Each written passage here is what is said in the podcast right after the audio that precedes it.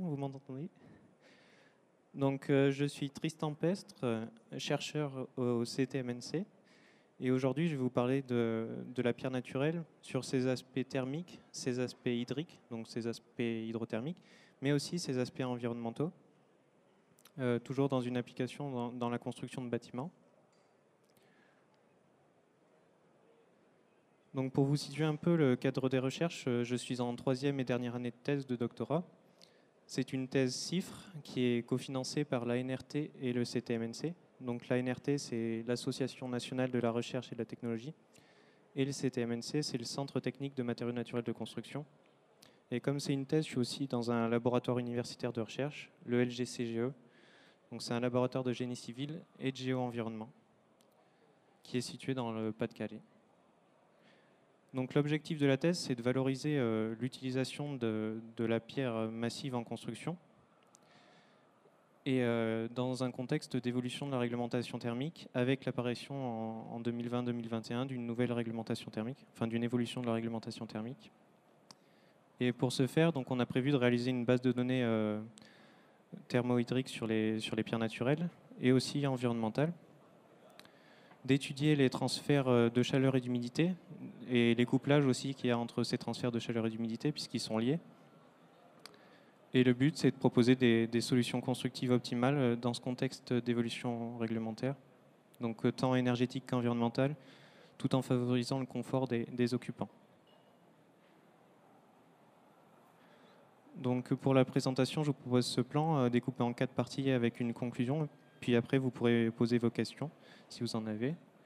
Donc une première partie euh, sur cette nouvelle réglementation thermique et environnementale. Une deuxième sur, euh, enfin la partie 2 et 3, c'est le cœur du sujet de recherche avec euh, la modélisation des transferts couplés de chaleur et d'humidité et aussi tout ce qui va être analyse environnementale des pierres massives. Et une quatrième partie qui peut être reliée à ce que vous avez pu voir sur le BIM hier, les analyses des propriétés des roches pour les intégrer justement dans les logiciels. Donc vous le savez tous, euh, il y a un contexte de changement climatique avec une véritable prise de conscience environnementale en ce moment, avec des mouvements qui sont de plus en plus nombreux pour le climat. Euh, il y a des conséquences qui sont multiples, donc euh, aussi bien sur la, faune que la flore et même sur la santé humaine, et des engagements internationaux et nationaux qui ont été pris pour lutter contre le changement climatique. Donc en France, on peut citer par exemple la loi de transition énergétique pour la croissance verte, et euh, le secteur de la construction, là-dedans, en fait, il représente 25% des émissions de CO2 et 44% de la consommation d'énergie. Donc c'est un des secteurs prioritaires euh, pour lutter euh, contre le changement climatique avec le, transport. Et donc l'État a mis en place une expérimentation E plus C pour énergie positive et réduction carbone pour la construction. Et c'est pour prévoir ce que, ce que sera la future réglementation thermique. Donc à droite, vous avez un graphique qui reprend euh, l'évolution de la réglementation thermique. La première date de 1974. Et puis au fur et à mesure, on a cherché à réduire les besoins de les consommations pour le chauffage. On s'est aperçu que les autres postes, finalement, ils augmentaient en, relation. Donc tout ce qui va être au shot sanitaire et puis euh, utilisation des appareils euh, électrodomestiques. Et cette nouvelle réglementation thermique, en 2020, elle devrait prendre en compte les autres usages, donc les usages mobiliers et immobiliers, tout ce qui va être à l'intérieur de, la maison, euh, les appareils électriques, mais aussi l'éclairage et la ventilation des parties communes, par exemple. Donc cette expérimentation, je l'ai appelée une RT 2012 enrichie. Donc pour ceux qui connaissent la RT 2012, c'est la réglementation en vigueur pour l'instant. Et euh, l'expérimentation au plus et moins se base dessus. Donc ceux qui connaissent, ils reconnaîtront le BBio, la CEP et la TIC. C'est les trois indicateurs qui sont déjà dans la RT 2012. Le BBio, c'est pour prendre en compte la conception bioclimatique du bâtiment. Le but, c'est de réduire ses besoins de chauffage, d'éclairage naturel. La CEP, c'est la consommation en énergie primaire. Donc là, on va calculer la consommation du bâtiment avec euh, ces systèmes, donc euh, interviennent le rendement des systèmes. Et il y a la TIC, c'est pour prendre en compte le, le confort d'été, la température intérieure conventionnelle. Et là, avec E plus C- apparaît le bilan BIPOS. Donc BIPOS, c'est pour bâtiment énergie positive. Et ça sera un bilan donc, qui va faire la consommation d'énergie non renouvelable moins l'exportation d'énergie renouvelable. Donc les vrais bâtiments énergie positive, ils auront un bilan qui sera nul. Mais euh, en fait, il y a quatre niveaux pour l'instant dans le référentiel, E1 à E4, sachant que seuls les niveaux E4 sont des vrais bâtiments énergie positive. Niveau E1, c'est l'ART 2012, moins 5% sur les consommations seulement. Et on ne sait pas encore quel niveau sera, réglementaire. Euh, il y a aussi l'apparition des indicateurs environnementaux. Donc maintenant, on va prendre en compte euh, les émissions de gaz à effet de serre du bâtiment sur tout son cycle de vie, donc euh, de, de l'extraction de ses matières premières jusqu'à la fin de vie du bâtiment. Et il y aura un indicateur qui sera plus spécialement consacré aux produits de construction et équipements. Donc c'est là où c'est intéressant pour la pierre puisque c'est un produit de construction et qu'on peut valoriser son faible impact environnemental. Et sur cet aspect environnemental, il y aura deux niveaux, C1 à C2. C1, il est assez facile à obtenir apparemment, et C2, un petit peu plus difficile, il faut faire des, efforts. Donc pour ceux qui ne connaissent pas euh, l'analyse du cycle de vie, avec l'apparition de ces niveaux carbone, euh, les bureaux d'études vont devoir réaliser des analyses de cycle de vie. Donc à droite, il y a un, schéma euh, pour, pour montrer l'analyse du cycle de vie, qu'est-ce qu'on prend en compte par exemple pour un bâtiment. Donc on va partir de l'extraction de ces matières premières ou du réemploi de, par exemple dans le cas des maçonneries, on peut réemployer des, maçonneries euh, qui étaient déjà utilisées. Et euh, on va fabriquer les matériaux, les transformer, les transporter jusqu'au lieu de, mise en œuvre, les mettre en œuvre, par exemple avec la pierre, euh, il faut, il faut des joints aussi, du plâtre, on va prendre tout ça en compte. La phase d'exploitation, donc c'est celle qui est, dont on, les études sont consacrées en ce moment, puisque c'est la consommation du bâtiment pendant toute sa vie. Mais il y aura aussi des remplacements d'éléments, de la, rénovation et euh, de la réhabilitation. Puis après, euh, le bâtiment sera en fin de vie, il faudra le déconstruire et euh, valoriser ces, déchets, soit les réemployer, soit les, recycler. Et pour réaliser une analyse de cycle de vie, à chaque étape de, ce cycle de vie, on va réaliser un bilan des flux entrants et sortant de matière et d'énergie. Donc par exemple pour l'extraction de la pierre, on va prendre en compte euh, tout ce qui va être carburant pour l'extraire, aussi les, les, métaux utilisés, le tungstène et tout ça. Et euh, après, suivant les normes ou les méthodes, euh, ces, ces, flux sont transformés en, enfin, sont reliés à des, des, impacts environnementaux. Et nous, après, on va pouvoir interpréter les impacts environnementaux par phase du cycle de vie.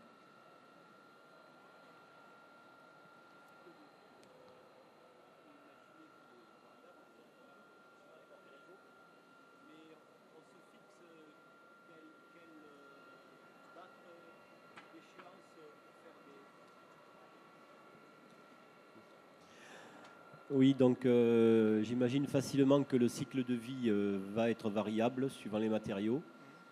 Euh, vous, dans vos calculs, vous êtes parti sur, quel, cycle justement, enfin, quel, quel nombre d'années pour faire une première premier point, un second, etc. Voilà. Bah, du coup, moi, je fais des analyses de cycle de vie des produits seulement, pas du bâtiment. Je, fais, je caractérise la pierre, donc je fais pour les maçonneries. Et c'est 100 ans. Et sinon, dans E plus, c'est moins. Oui, seulement 100 ans. C'est standard, oui. Et pour E plus, c'est moins, c'est 50 ans, je crois, l'analyse de cycle de vie du bâtiment total, avant euh, rénovation lourde. Et du coup, la problématique pour, euh, pour les pierres, c'est qu'on manque de données justement environnementales donc c'est ce qu'on appelle les fiches de déclaration environnementale et sanitaire qu'on doit créer pour les matériaux. Et on manque aussi de données physiques sur les propriétés euh, thermiques et les propriétés hydriques des roches. Et euh, c'est dommage puisqu'il y a des aspects qui seraient valorisables dans le contexte actuel justement de cette nouvelle réglementation. Euh, tout ce qui va être impact faible, relativement faible impact environnemental des maçonneries en pierre naturelle.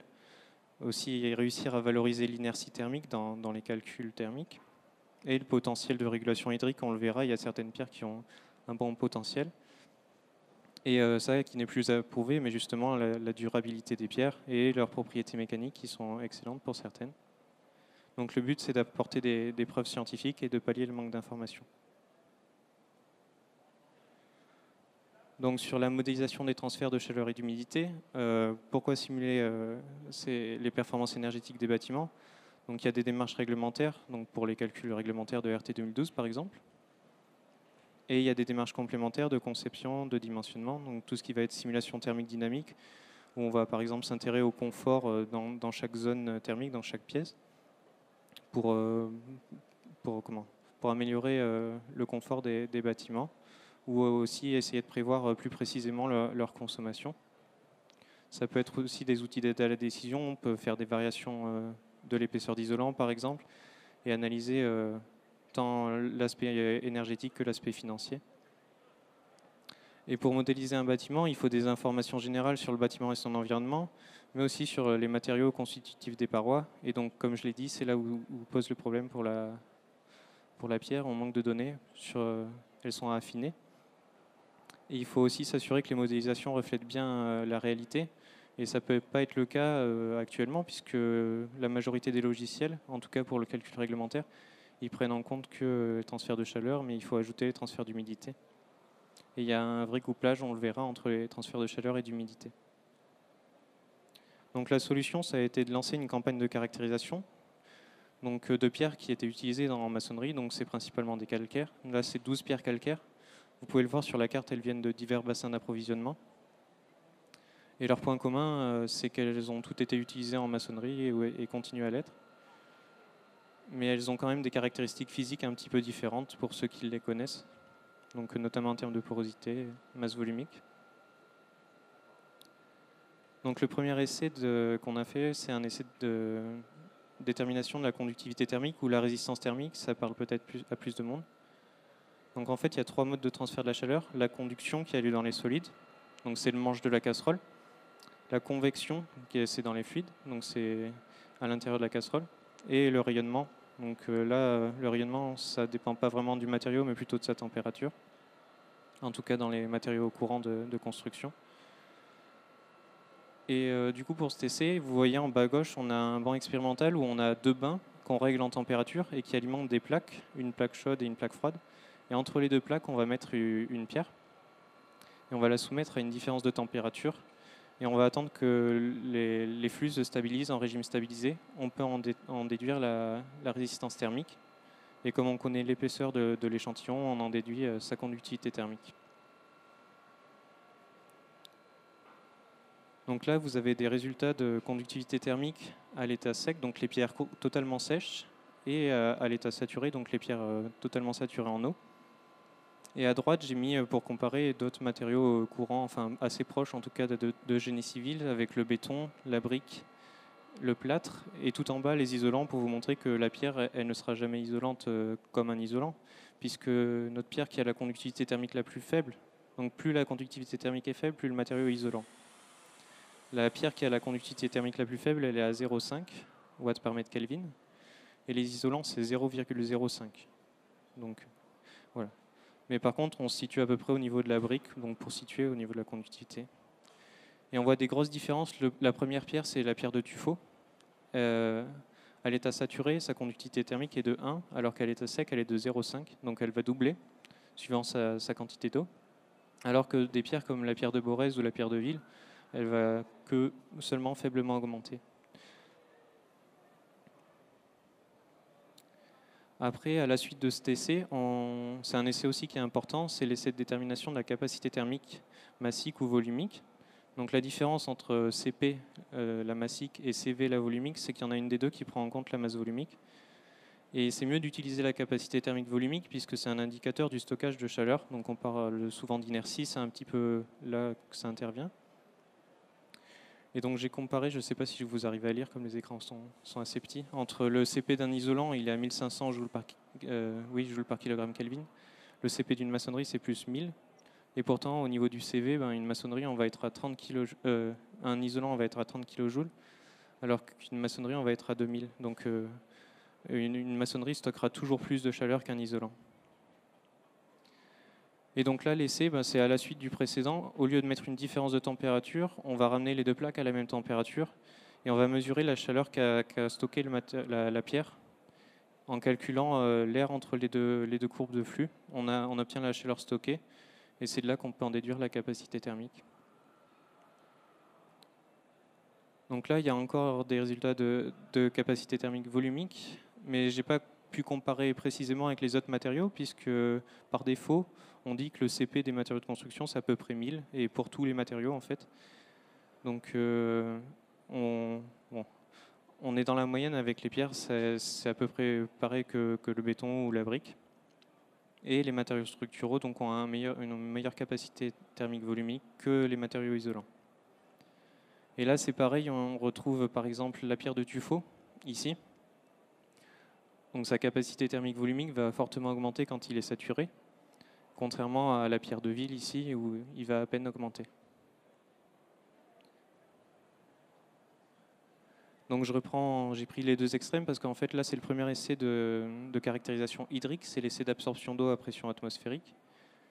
Et on retrouve les deux extrêmes, le ville tout à gauche et la pierre de tuffeau tout à droite. En fait, euh, cet essai, donc il y a des coupelles remplies d'eau et puis on va laisser tremper les pierres jusqu'à obtenir une, masse constante.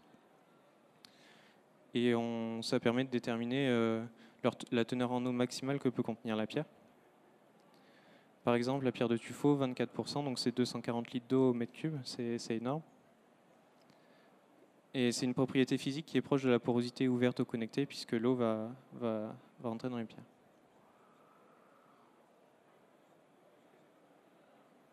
Un deuxième essai de caractérisation hydrique qu'on a fait, c'est l'essai de détermination de la valeur de la capacité tampon hydrique, donc, ou MBV en anglais.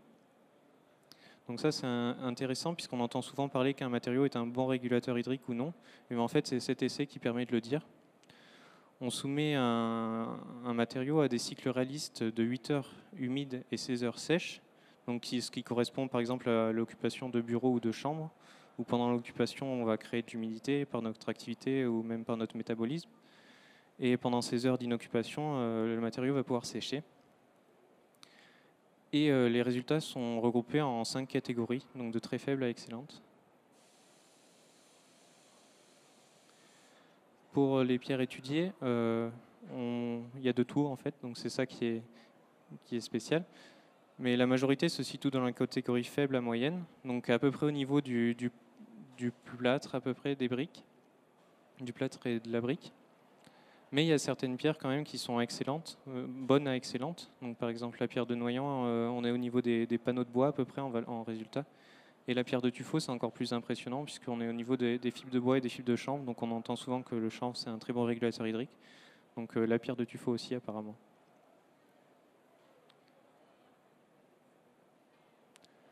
Un troisième essai du coup de caractérisation hydrique, c'est l'essai de perméabilité à la vapeur d'eau où là, on va déterminer quelle quantité de vapeur peut passer à travers euh, les, maçonneries en pierre. Donc l'essai, vous le voyez ici, il y a une coupelle euh, dans, laquelle on met du, soit du saturant, soit du dessicant. Donc le saturant, il va créer de la vapeur d'eau, il va saturer, et le dessicant, il va sécher. Et dessus, on vient sceller une pierre. Et on va, par pesée, on va déterminer ce flux de vapeur d'eau qui passe soit dans un sens, soit dans l'autre. Et on en, réalité, oui, il y a deux, essais, un essai à forte humidité relative et un essai à faible humidité relative. Et ça permet de connaître le comportement des parois, euh, puis aussi en termes de durabilité et de confort. Là, c'est les résultats de facteurs de diffusion de, la vapeur d'eau des calcaires. Donc, euh, plus il est faible, plus la pierre est perméable. Inversement, plus il est élevé, plus la pierre est imperméable à la vapeur d'eau. Donc on parle de, parois perspirantes, donc euh, c'est perméable en fait. Donc plus il est faible, mieux c'est pour, pour ce genre de bâtiment. Et donc là, pour les pierres, on voit que c'est quand même relativement faible. C'est des matériaux qui sont plutôt très perméables dans, les pierres étudiées, à part euh, les, plus, denses, comme la pierre de Savonnière et la pierre de Ville, qui sont un peu plus élevées. Donc pour la majorité des pierres, c'est toujours au niveau du, plâtre et de la terre cuite à peu près.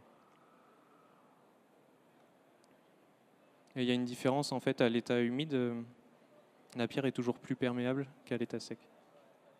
Donc c'est ça aussi le couplage, j'ai oublié de vous en reparler dans les, dans les diapos précédentes, mais en fait euh, les différences qu'il y a entre l'état sec et l'état saturé, c'est toujours euh, des, couplages, des transferts de chaleur et d'humidité, ça va intervenir dans les calculs. Donc le dernier essai de caractérisation hydrique, c'est les isothermes de sorption et de désorption. Alors pour l'instant, elles sont en cours, donc je ne pourrais pas trop en parler. Euh, c'est des essais qui sont très longs, je les ai commencés en septembre. Et j'ai toujours pas fini l'absorption, donc la première phase de, de l'essai. En fait, on soumet la pierre à des cycles d'humidité relative, donc en sorption des paliers, je veux dire, de, 0% à 98% d'humidité relative, donc d'un air très sec à un air très humide. Et on attend à chaque fois que la masse soit stabilisée. Et on fait ça aussi à la désorption, donc d'un air très humide à un air sec. Et ça représente une dynamique lente, ça permet de connaître le comportement des parois à long terme.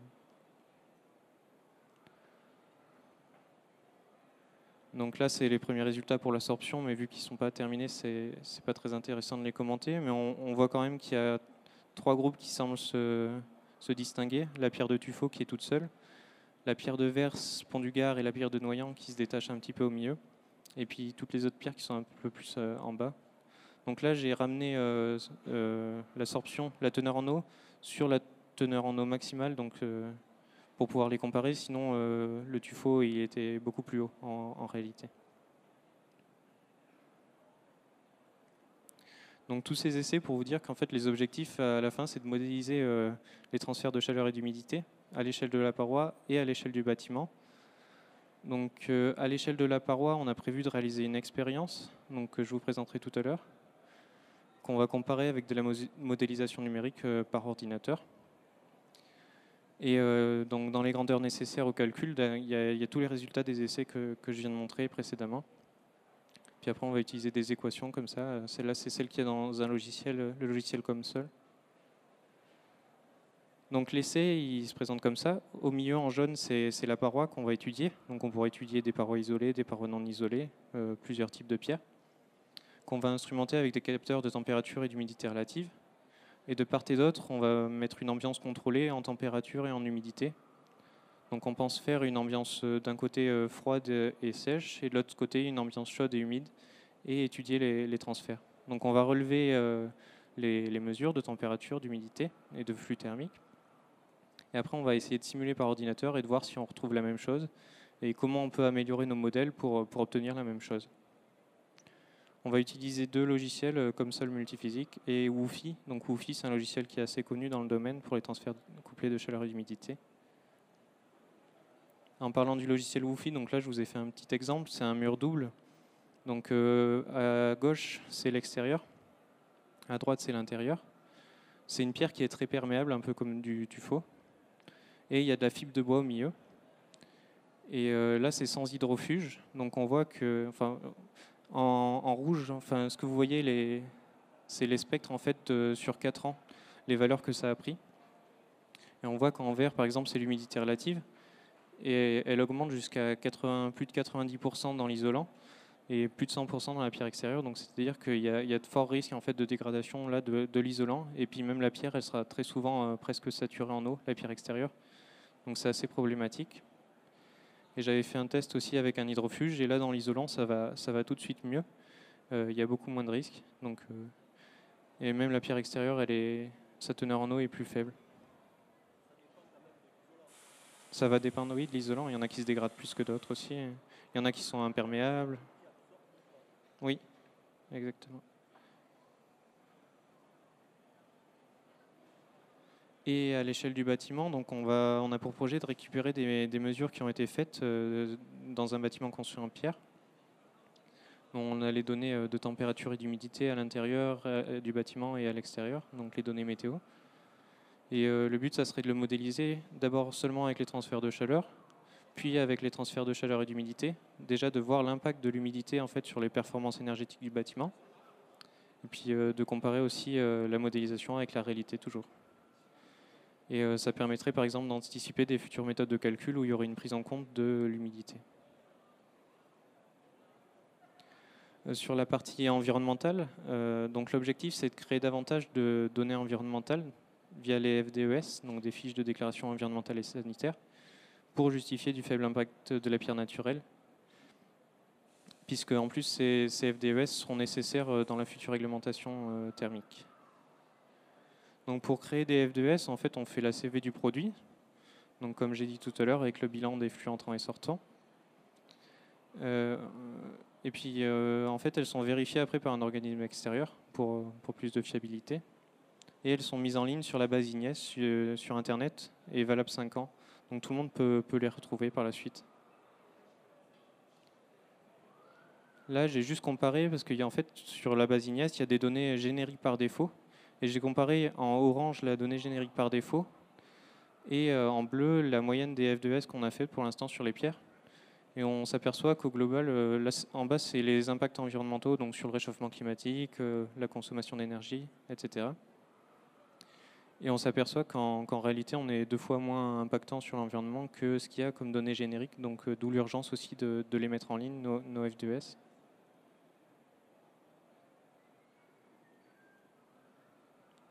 Donc euh, j'en reparlerai un petit peu après euh, en conclusion des données environnementales de la pierre. Là, c'est sur la partie euh, statistique, donc ce qui est relié au, BIM, de, la présentation de, Madame Sayad hier sur le BIM. Donc, dans les logiciels de modélisation des informations du bâtiment, il y aura des modules. Il faudra qu'ils intègrent des valeurs, des propriétés des, pierres. Donc, le but là, c'est d'affiner les valeurs qu'on pourra mettre dans les logiciels donc le but, c'est de créer des, familles, des classes euh, physiques euh, pour, ces modules. Et, surtout que les pierres ont une grande étendue de, leurs propriétés, euh, de leur propriété physique.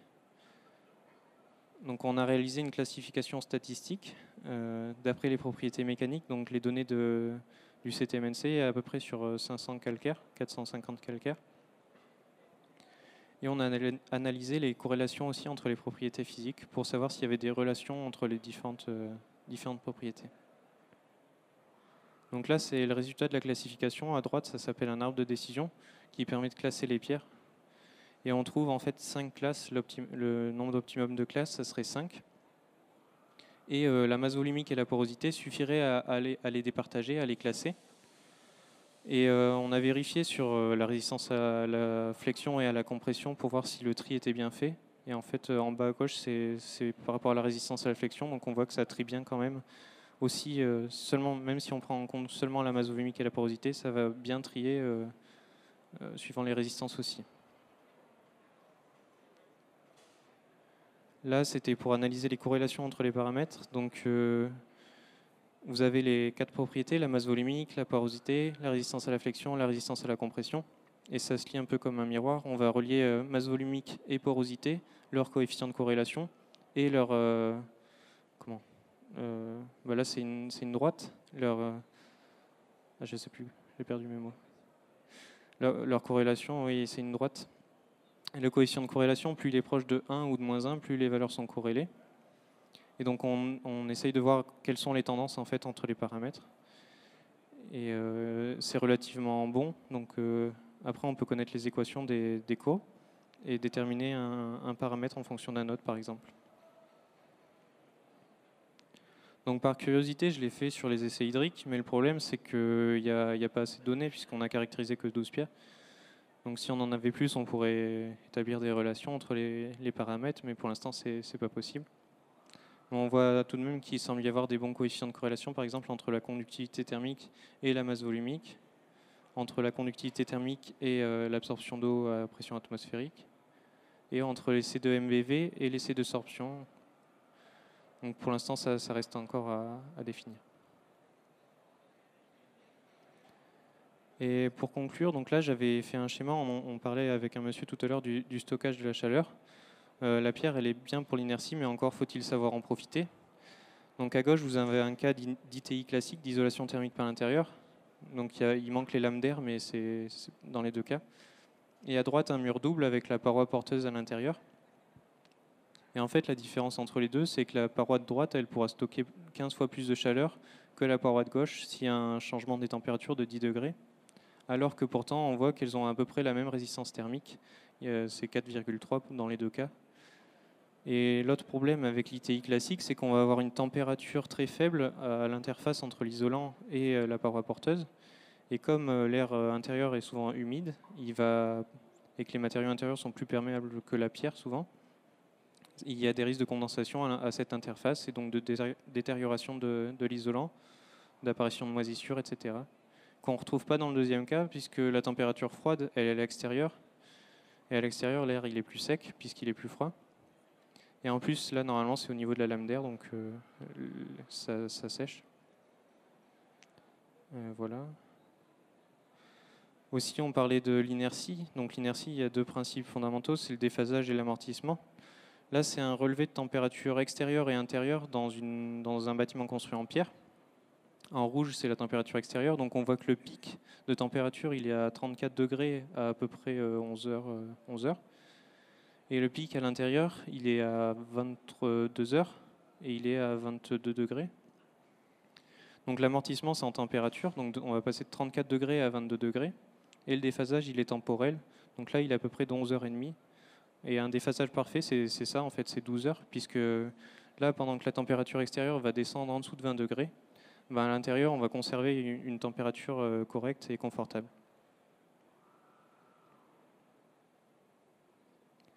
Et euh, sur les atouts environnementaux de la pierre naturelle, là, j'ai comparé les, valeurs qu'il y a sur la base Ignès, donc que tout le monde peut comparer. Alors normalement, il ne faut pas le faire, puisque il y a des unités fonctionnelles, c'est ce qui caractérise les, maçonneries. Elles ont des différentes épaisseurs. Euh, il y en a qui sont, comment dire, par exemple la première c'est la maçonnerie béton, donc elle est, elle est vide alors que la maçonnerie pierre euh, c'est plein. Il y a d'autres matériaux comme le béton cellulaire euh, ou le béton de chanvre qui vont avoir des résistances thermiques dans, leur unité fonctionnelle, donc des, propriétés isolantes que, la pierre n'aura pas forcément. Mais bon, ça permet au moins de situer à peu près la pierre parmi les autres maçonneries. Et en rouge, c'est la MDEGD, donc la valeur générique par défaut, à droite, et à gauche, euh, la moyenne des FDES qu'on a fait. Donc on serait quand même plutôt bien placé avec les FDES. Là, c'est sur la consommation d'énergie totale. Et là, c'est sur le, réchauffement climatique, où là, on serait carrément en, première position, donc on serait le, moins, la maçonnerie la moins impactante sur l'environnement. Euh, bah, j'ai terminé. Merci. J'espère que ça vous a plu.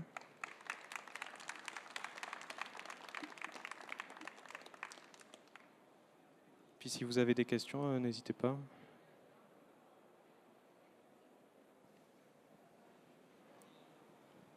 Euh, oui, je suis un peu embêtée. Tout à l'heure, vous parliez euh, d'utilisation d'hydrofuge sur la pierre. Vous l'aviez juste évoqué. je n'ai pas une connaissance particulière de la pierre, enfin, je n'ai jamais fait d'études. Néanmoins, on m'a toujours dit euh, qu'il fallait utiliser des matériaux à bon escient.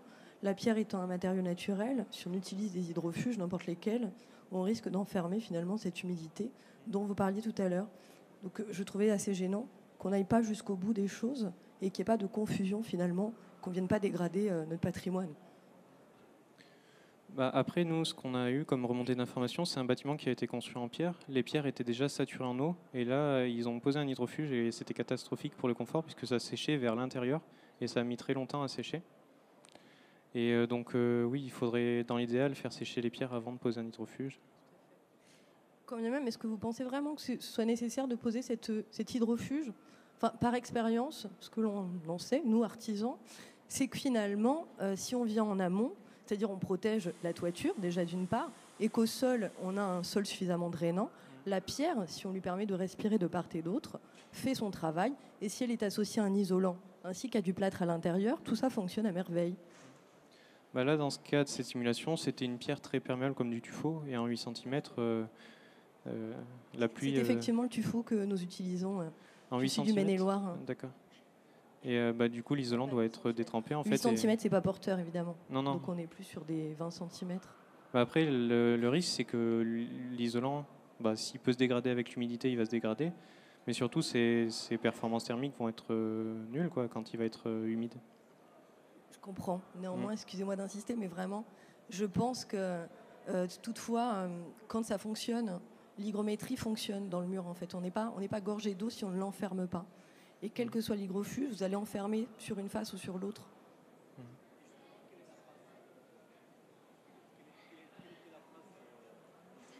L'hydrofuge, il était euh, côté extérieur.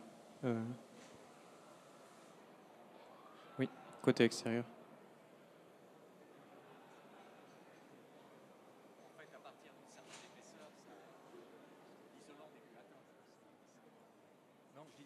En fait, la variable, c'est l'épaisseur du mur, en fait. Donc, il doit effectivement, il doit respirer, mais il faut optimiser. Euh, le traitement empêche de l'humidité, mais si on n'a pas l'épaisseur, on aura toujours un passage. D'ailleurs, les murs, les murs dans le DTU 21 sont calculés en fonction des capillarités Il y a des abacs qui donnent l'épaisseur du mur en fonction de la capillarité. Euh, pour moi, en fait, euh, que- quelle était la, la valeur de la porosité pour le tifo? Comme il avait des propriétés, des comportements. Eh, d'accord. 45. C'était le plus poreux par rapport Oui. aux, aux autres, d'accord.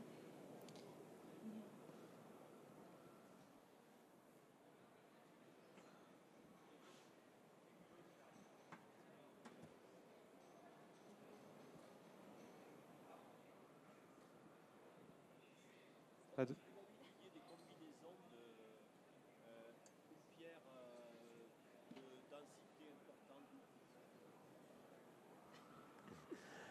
Est-ce qu'il pourrait être intéressant d'étudier euh, le- la combinaison euh, d'une pierre dense à l'extérieur et d'une pierre moins dense à l'intérieur?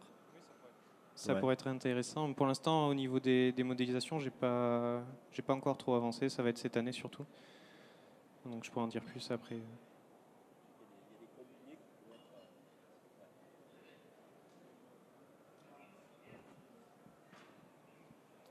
Les deux premières années, c'était plutôt sur les essais de, caractérisation justement. Euh, comme vous, allez faire euh, euh, du couplage entre température et humidité, en fait, dans vos modèles, quand vous allez int- introduire les propriétés de vos matériaux, est-ce que vous allez prendre comme des constants ou bien c'est des propriétés qui, par exemple, une conductivité thermique qui varie en fonction de l'humidité? Oui, ça sera tout couplé. Hein, Donc, euh, conductivité en fonction de l'humidité. Les coefficients de transport, euh, ils sont reliés aussi.